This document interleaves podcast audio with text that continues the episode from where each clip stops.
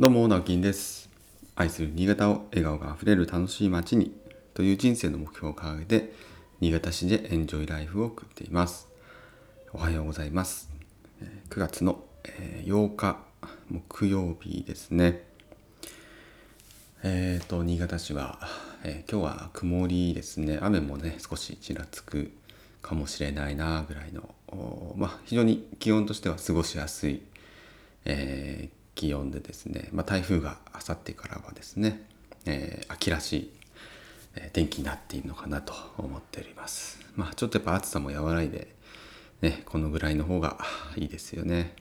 で夏がちょっと終わってしまうのでやっぱり寂しいですけども、えーまあ今年はね特に夏をしっかり満喫できたような気がするので特に種子島にも、えーやっぱり行けたっていうのは大きいかもしれないですねなんかあれがもう我が家の夏のこう一番のピークだったので、えーみんなでですねまあ本当に満喫できてよかったなと思っています。はい。えーっとですね今日は、えーまあ、昨日ですねちょっと昨日のお話をしたいんですけれども、えー昨日、まあ、とある、えーまあ、建築系の情報誌といったらいいのかな、えー雑誌ということはないんですがね、えーまああの情報誌というふうに言っていいと思うんですが、えーまあ、とある、えーところの、えーライターさんがあーにお越しいただいてですね、えーまあ、うちの会社並びにまあ私個人っていうところにも結構フューチャーされるどんなどんなちょっとあの紙面にどういう形に載るのかっていうのは、えーはっきりとは分かりませんが、えーまあうちのようなねちっちゃい工務店の、えーまあ、製造戦略みたいな、えーそういったような、え特集。まあ、まあ、毎週毎週？なのかな？毎週か。うん。まあ一つ工務店をピックアップして、えその手法とか、え多分経営経営理念経営手法みたいなものを多分こう載せていくような、え連載を担当している方ライターの方に来ていただいてですね。えーとまあ私のそれこそ本当に建築を志したきっかけから、えーまあ、独立開業して、えーそれそれから今の会社を、えー事業継承を受けると、えーそこまででで現在までの、えー本当に時系列に沿って、えー私のこの半生を振り返るみたいな、うん、そんなお話をですね、えーさせていただいたんですが、えーまああの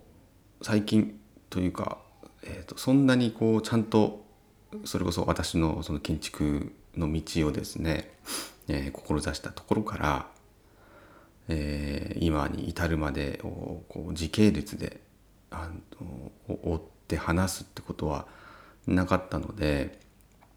えーしかもかかなり、えー丁寧にというかいろ,、まあ、いろんな話をしてしまったのであれですか3時間近く話をしていたんですが、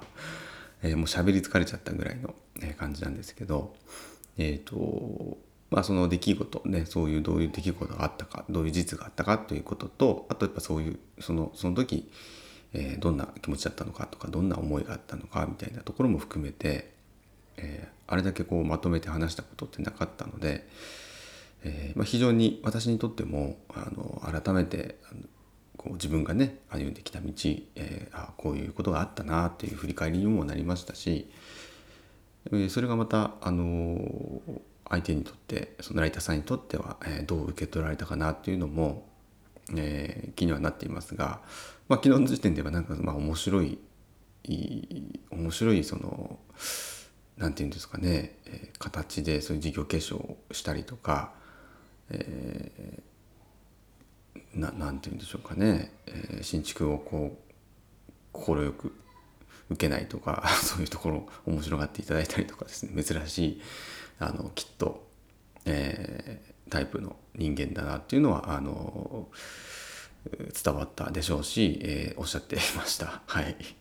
なので本当にそのうちの会社のことをそれでいいんかなというふうに未だに思ってはいるんですけれども、えーまあ何かね、えーそれを読んで、えーとまあ、情報誌業界の情報情報誌ですから、えー一般の方が読むということはほとんどないと思います。どちらかというと、えー我々のような工務店とか、えー設計事務所さんとか、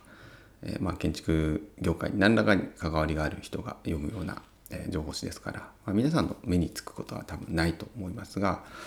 まあ、そういう意味では何かねえっ、ー、とわからないです。面白おかしく読んでいただけたら嬉しいですし、えー、なんかねえー、何かもしかしたら役に立てるようなことが一つでもあれば、うん、あそういう道もあるのねっていうことだけでもね、えー、そういうケースもあるんだなっていうのだけ分かると、えー、特にやっぱり事業継承に悩んでる方とかっていう方に対しては一つの、えー、形というかね、えー、取れ取りうるベストな形っていうのをなんとなく示せたような気はしますので。えーと、その辺は大いに参考にしていただけたらなとは思っていますが、えー、建築的な手法とかですね、えーと、理念みたいなところっていうのは私ももうほんとブレブレなので、まあ、ブレブレというかうんあの話してて思ったんですけど私やっぱ行き当たりばったり感すごいなとは思ったんですよね。まあどうなんでしょう。皆さんもそうですかね。あの本当に計画的じゃないので、えー、まあこの道を選んで進んだ結果こうなってるってだけなんですよね。っていうのは私も本当に昨日話してて思ったんですよね。やっぱりその独立っていうかまあ建築を志してね、えー、と設計事務所じゃないや、えー、何を言ってるんだ。あの建築の、えー、専門学校をまあね、ま、学んでいてで卒業した時のことも話をしたんですけれどもやっぱその当時にまあ多少なりとも思い描いた将来像ってあるじゃないですか自分が。全く違うんですよねもう本当にこんな今の状態なんていうのはもう想像だにしてなかったんでえっとまあそれでねその時思い描いたまあまあある種独立っていうねその時のまあまあ一つのこう夢というか、え、理想というかそれは実現はしましたが結果その事業としてはね、え、決してうまくいってはいなかったですし、え、最終的にはマイナスで終わったというところになりますからまあまあそれは夢叶えて、え、夢に破れるみたいな ことは、え、経験したわけですがただねやっぱそうこんなに、えーと、リフォームだとかリノベーションだとか空き家とか公民館っていうところに、えー、どんどん突き進んでいこうとしているなんてことは全く思ってなかったですね。まあでもそれはあの当然かなとも思いますしやってみて分かることもありますからね業界に入ってみて分かることってやっぱりあるんで、えー、本当にあの時は何も知らなかったなとも、えー、と改めて思いました。それは独立開業した当時ですね。そのえー、住宅の工,、まあ、工務店というかちっちゃいねハウスビルダーに勤めて7年勤めたんですけれどもでその最後に、えー、独立開業するタイミングで29歳でしたが今からちょうど10年前ですね。で今から10年前でも、えー、正直、えーと、本当に何も知らなかったなっていう。やっぱりいかにあのそれからの10年が、えー本当に、えー、いろんな学びが多かったなと思っています。うん、やっぱり20代の頃はその業界になれることがやっぱり、えー、日々のね、えー、仕事の範疇でしたから何か業界を良くしていこうとかうん社会的なその、えーまあ、建築業界って言われてるねその社会社会的な業界の何かアップデートとかでそんなことは全く考えませんでしたし新築住宅を建てることに対しての、えっと、迷いとか、えー、葛藤みたいなものっていうのは本当にそのもう7年間勤め7年間の最後の最後で、えー、ようやくちらっと出てきたみたいなやっぱそれも会社を辞めるっていうふうにやっぱ決めてから半年以上あったので、まあ、その間に多分情報収集でる間にえー、きっとそういう芸術とかに触れてですね、えー、そっちの方にも影響されていくんですがだそういったところも含めてうんなんかあの20代っていうのは普通に、えー、建築業界にまず染まってですね、えー、本当に最初はねあれなんですやっぱり理想はあったんですよ。えー、それこそその時の理想像っていうのはあの雑誌で読むような建築家さんだったりとか、まあ、その当時も今もですけど、えー、と私は谷尻誠さんが大好きで、まあ、当時本当にね、えー、もうスターのように若手スターのようにですねあの登場してですね、まあ、紙面を賑わせていたんですね。で、えーと、かなり、えー、影響を私は受けていると思うんですけれども、えー、やっぱり一方で実際の住宅業界に入ってそういう新潟のね、えー、地場の、えー、ハウスビルダー入った時のうとそのギャップの大きさっていうのは非常に今でも覚えてるんですが、えーまあ、正直がっかりしたんですよね。えっと私が思い描いていたような、えー、学生の頃に、ね、思い描いていたような住宅業界ではなかったんですよね。もっともっと地味で、えー、もっともっとこう植物的でとかうんあのスパンが速かったていうんですかね流れが速かった、まあ、間取りもすぐに決まるし、えー、仕様も何て言うかなうんカタログから選ぶようなね、えー、そういうような形でしたし正直一回こう絶望しましたね その業界にね。ただまあそんなこと言ってられないので,、えー、でしかもし、ね、いろいろ知ら知りませんからね建築ことってのことって実際学んできたことは資格のための勉強だったようなもんなんでほとんど現場のことなんて知らないんで、まあ、現場のことを学んだりとか図面を描くことを学んだり、えーまあ、あのお客さんとね、え、打ち合わせすることも、まあ、一緒に学びましたし、まあ、それはそれで必要な10年間だとあ7年間だと思います20代の頃ね。でそれを経て、えー、独立開業して自分でやっぱり、えー、一応曲がりなりにもまあ経営みたいなことをやってですねまあ真似事だったなと思います思いますけど、えー、あれもやっぱりあの早いタイミングで、ね、30前に独立開業して一応5年間6年間やってきたっていうのも、えー、それはそれでやっぱり今の本当に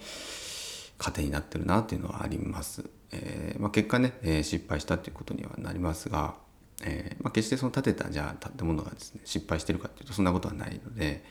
えー、それはあの私はまああの全てのね作品には、えー、全力を注いでいましたから、えーまあ、今でも、えー、それは良かったなと思いますしでそんなねそんな当時の私に仕事を依頼してくれたあのクライアントさんの方には本当に感謝はしている感謝しかないですよね。で特にやっぱり最初に信用も実績も何もない私に、え、頼んでくれたその友人夫婦、ま、2組いたんですけれども、まあ、本当に、え、の普通だったらなかなかね、えー、そんな30前の若造にしかも独立したてのね、えー、いかに友達といってもですね、えーと、もう30年35年住宅ローンを組んで建てる新築住宅を任せるっていうのはうんやっぱり今考えてももう並大抵のなんかこうことじゃなかったよなっていうふうに思うんですよね。でも本当それがあって今があるので、えー、改めても感謝しかないなというふうには、えー、思っております。で決して今がねじゃあそのもう人生でじゃあ、えー、絶頂ピークかっていうと、えー、全然そんなことはないと思っていて、えー、まあ知った風になってるようなこともやっぱりありますから、えー、正直今はですねその、まあ、現代住宅の作り方っていうのはある程度、えー、分かったつもりですが、えー、それこそ古民家って言われてるもの、えー、日本古来にから伝わる伝統工法とかっていうところに関しての知識のなさに最近はもう本当に打ちのめされていますから、えー、きっとこのそうですね、えー、5年7年ぐらいっていうのはそこに少しこう邁進していくんだろうなっていう感覚はあります、えー、展望はあります。そのだけはまた分かりませんが、えーと、今今の私の心の、え、羅針盤みたいなもの、えー、興味の矛先っていうのはもう完全にそっちに行っているので、えー、しっかりとですね、えー、その何て言うんでしょうか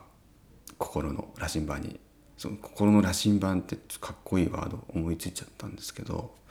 今日はそれだけでいいかなって今思ってますが あのそれに従ってですね抗うことせず、えーまあ、そういう意味ではやっぱり数学っていうあの集まりができたこととそこに出会えたことっていうのは大きかったとも思ってますし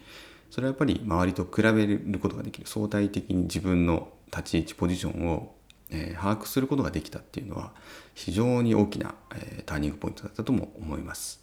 えー、あこんなに素晴らしい建築をねやられてる方たちがいっぱいいるんだったら私はこっち行かなくていいんだって本当に思えたんですよね。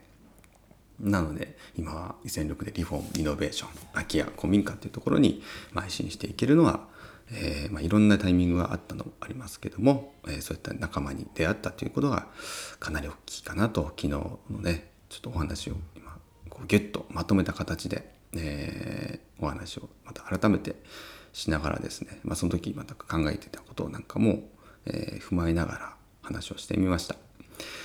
ということで、えー、今日の、まあ、お題はですね、えー、心の羅針盤に従えということです。これが言いたかっただけや、みたいな。これ、でも、最初から思いついてたわけじゃないですよ。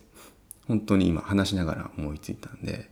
えー、ぜひ皆さん、あの、どっかで使う機会があれば使ってください。きっと私もどっかで聞いたことをただ言ってるだけですけれども、ぜひ、かっこつけてみてください。はい。ということで、えー、今日も一日お仕事張り切って頑張りましょう。それではまた。バイバイ。